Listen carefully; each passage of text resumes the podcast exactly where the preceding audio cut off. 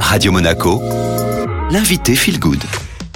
Nous sommes de retour sur euh, Radio Monaco et comme tous les jeudis, c'est euh, BLC avec Sandra Veziano. Bonjour Sandra. Bonjour Estelle. Alors je pense que notre corps a, besoin euh, d'iode, mais où est-ce qu'on peut le trouver? Alors l'iode, on va la trouver dans le sel de table. on va la trouver, enfin c'est ce que beaucoup de gens pensent. Ils se disent que bah, il y en a dans, il y en a dans le sel, donc on met ça un petit peu tous les jours dans l'alimentation, donc ça suffit pour les apports. la petite subtilité à garder en tête, c'est que quand le sel est dans un placard très longtemps, bah, l'iode s'évapore. Donc euh, voilà, l'autre problème, c'est qu'il faut pas manger trop salé, hein, euh, parce que c'est pas bon pour le système cardiovasculaire, la rétention d'eau. Et on peut pas compter que sur le sel euh, iodé pour se dire, bah tiens, j'ai mes apports en iode et tout va bien. Donc justement, pour, pour les raisons qu'on vient d'évoquer. Alors où est-ce qu'on peut trouver l'iode si ce n'est pas que dans le sel? Alors on peut le trouver dans, dans, les algues fraîches, par exemple, et encore une fois, je reviens en complément alimentaire de bonne qualité, parce que surtout sur les produits iodés, faut pas qu'il y ait d'additifs de métaux lourds, parce que parfois, euh, sur le,